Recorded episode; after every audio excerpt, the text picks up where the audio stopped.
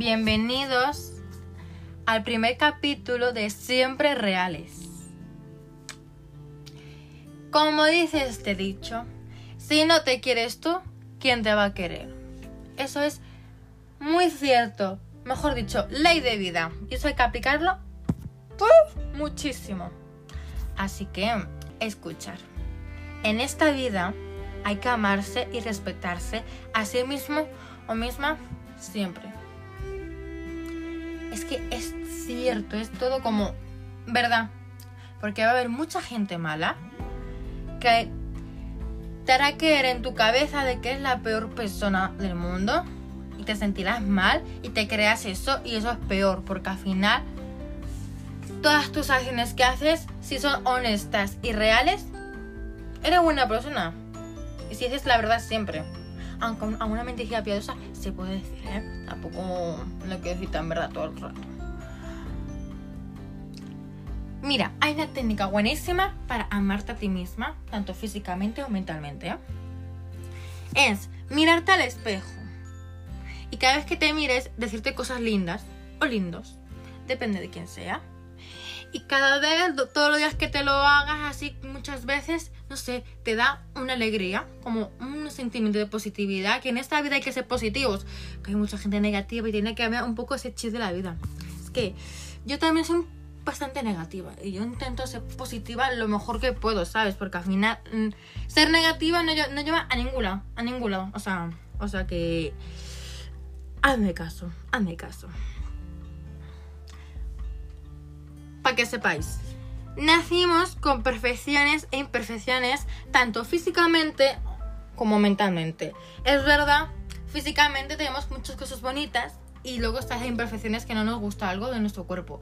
Pero que no nuestra culpa, es la genética de nuestros parientes, de nuestros padres, porque es que es verdad. O, o de tus abuelos, es que la genética es lo malo. Puede ser bien guapa o bien guapa normalita. Que aquí no hay etiquetas, ¿vale? Que a mí no me gustan las etiquetas. Antes de mucho, mucho comentario por ahí, ¿vale?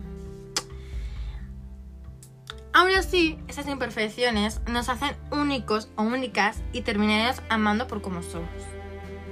Habrá gente que amará sus imperfecciones, tanto físico, mentalmente, lo que tenga, o no.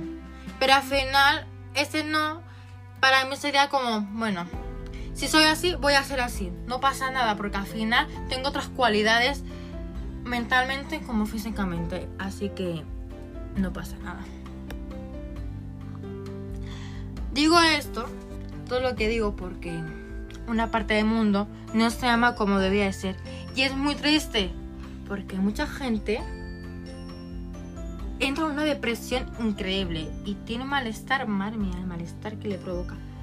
Yo he estado deprimida por el tema de físico y también porque tengo una edad bastante joven y la verdad, conocer a otras personas que sean un poquito más guapas que tú, aunque no hay etiquetas, te sienta mal.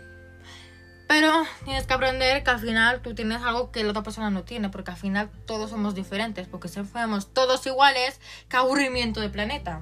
Eso hay que decir. Hombre, pues esto. Cuando se dé cuenta, es algún hecho que le haya marcado en su vida. Es verdad, a mí me ha marcado el coronavirus. Porque yo estaba en un proceso que...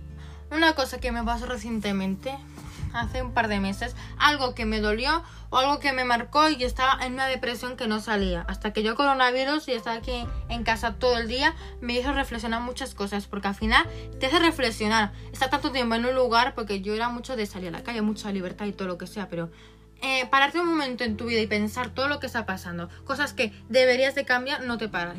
Y me para el coronavirus. Y al final estoy mejorando como persona. Porque la verdad, siempre hay que mejorar. Siempre. No puedes pararte en un sitio y conformarte como eres. Siempre hay que mejorar porque así la gente te, te valorará más. Porque al final quieres mejorar y dar cosas buenas a la vida. Y bueno, prosigo. A mí, a mí lo que me ha pasado. Se dará cuenta que ha sido una pérdida de tiempo porque en vez de estar así podría haberse comido el mundo como quisiera. Eso es muy cierto, la verdad que sí. Porque yo ahora me arrepiento de haber estado tan deprimida o deprimido. Bueno, voy a decir que soy una chica mejor. como estar tan deprimida y bueno, eh, me da mucha rabia porque puede haber hecho otras cosas en vez de estar llorando como una pava, porque es que es verdad. O sea, ¿de qué, ¿de qué me vale estar así? Pues no vale. Y para la gente que sufra eso, por favor, no, no. O sea, intentar salir de alguna manera. Yo lo saqué por el coronavirus, más o menos, porque te, te da por reflexionar. Pero si necesitas ayuda de tus padres, cógelo. Porque al final los padres siempre van a tus padres.